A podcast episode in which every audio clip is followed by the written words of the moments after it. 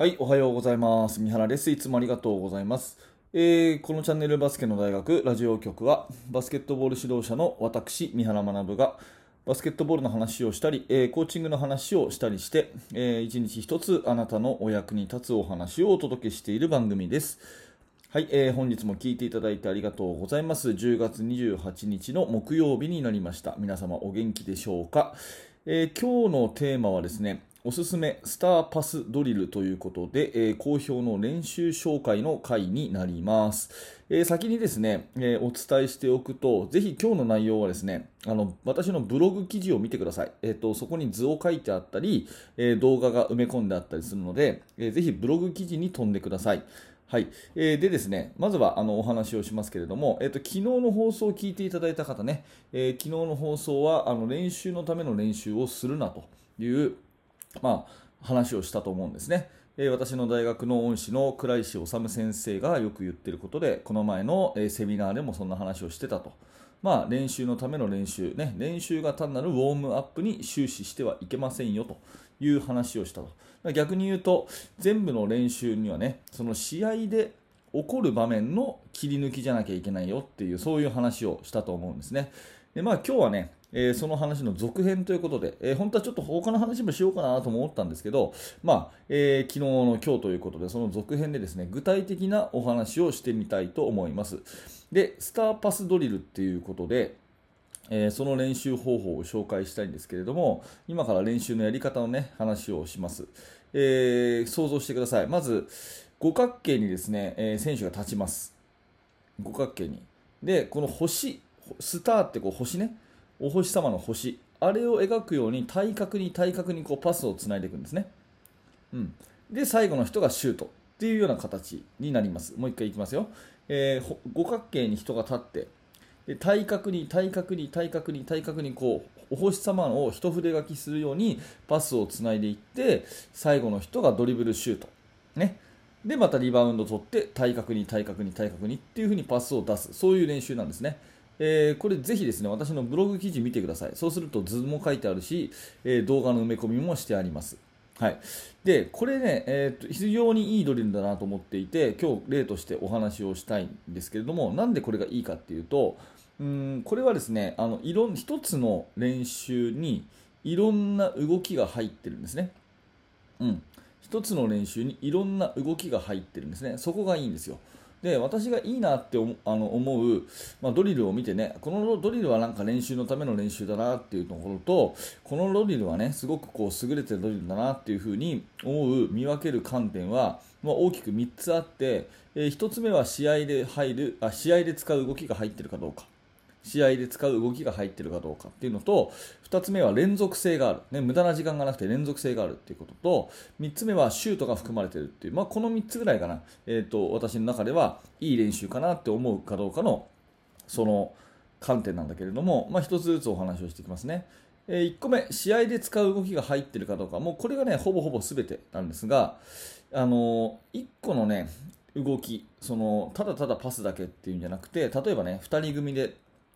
パスの練習する、まあ、これは別にいいんですけど、試合ではありえないですよね。た2人がこう向かい合ってとりあえずパスをこう往復するってありえないですよね。それだったらやっぱり、えー試合と同じような状況をなるべく作った方がいい。ね、っていうことを考えると単なるパス練習じゃなくてこういうチームでボールをつなぐようなパスがあった方がいいんですよね。それから2人組のパスだと正面からのパスしかこう受け取らないですけど実際のパスってこう横から来たりもしますよね。うん、だからそういう意味でいろんなこう形をやった方がいいということを考えるとこういう五角形のねパス練習の方がいいのかなというふうに思うんですね、えーだからこのスターパッシングは単なるパスっていうんじゃなくて、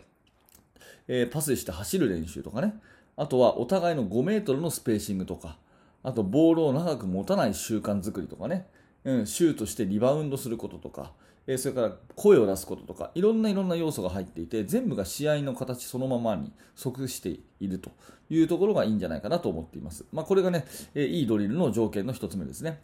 え2つ目は連続性があるということで、まあ、このスターパッシングはですね、えシュートを打った人がさ次にリバウンドを取ってリバウンドからさらにパスをつなぐっていう風にこうずっと継ぎ目なく永遠に続けられる仕組みになってるんですね。まあ、こうなると時間効率がいいですよね。いちいち並び直す必要もないし、ねえー、少ない時間で、えー、たくさんの人数がボールを触れると。たくさんのスキルが身につくということで連続性があるので、えー、すごくその辺はですね、え、優れたドリルの条件の一つとして連続性っていうのは、まあ、考えたらいいかなと思います。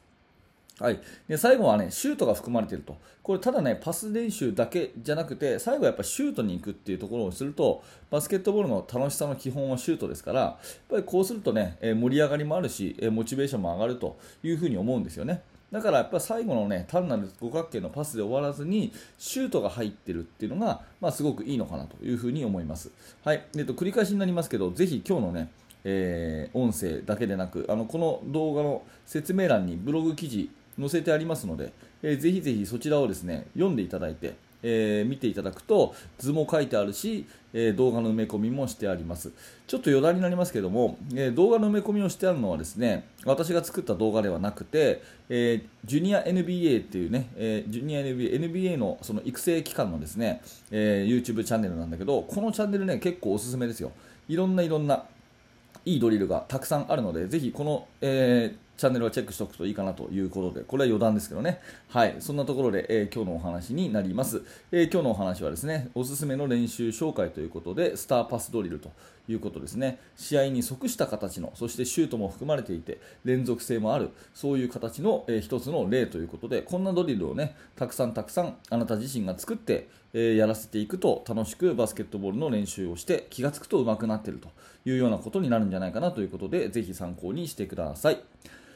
はい、ありがとうございました。えー、このチャンネルは、えー、いつもこんな感じでですね、バスケットボールの話とか、あとコーチングの話とかね、えー、しております、え指導者の方向けにしていますので、えもしよかったらですね、え面白かった、興味が持てたという方は、ぜひチャンネルのフォロー、え並びにですね、えーポッドキャストのフォローをよろしくお願いいたします。また明日の朝の放送でお会いすることを楽しみにしております。はい、最後にお知らせをさせてください。あの無料のメルマガ講座をやってまして、指導者の方向けにチーム作りについてのノウハウを私からメールでお届けするという大変好評なメールサービスになってまして、え、もう現在2200人ぐらいの方が登録していただいております。毎日登録者が増えており、えー、感謝をしております。えー、まだの方はぜひですね、えー、説明欄から覗いていただいて、メールアドレスだけで登録していただいて、もちろん無料なので、えいつでも解約できますので、えー、ぜひ覗いてみてください。えそしてメルマガの本を受講されてですね、えさらに深く学びたいと、えいつも三原にこう質問をして、コンタクトを取って、一緒にチーム作り考えていきたいという方がいらっしゃったら、えバスケの大学研究室というコミュニティがあります。ぜひそちらの方もですね、ねえ覗いていただいて、え参加していただけると嬉しいです。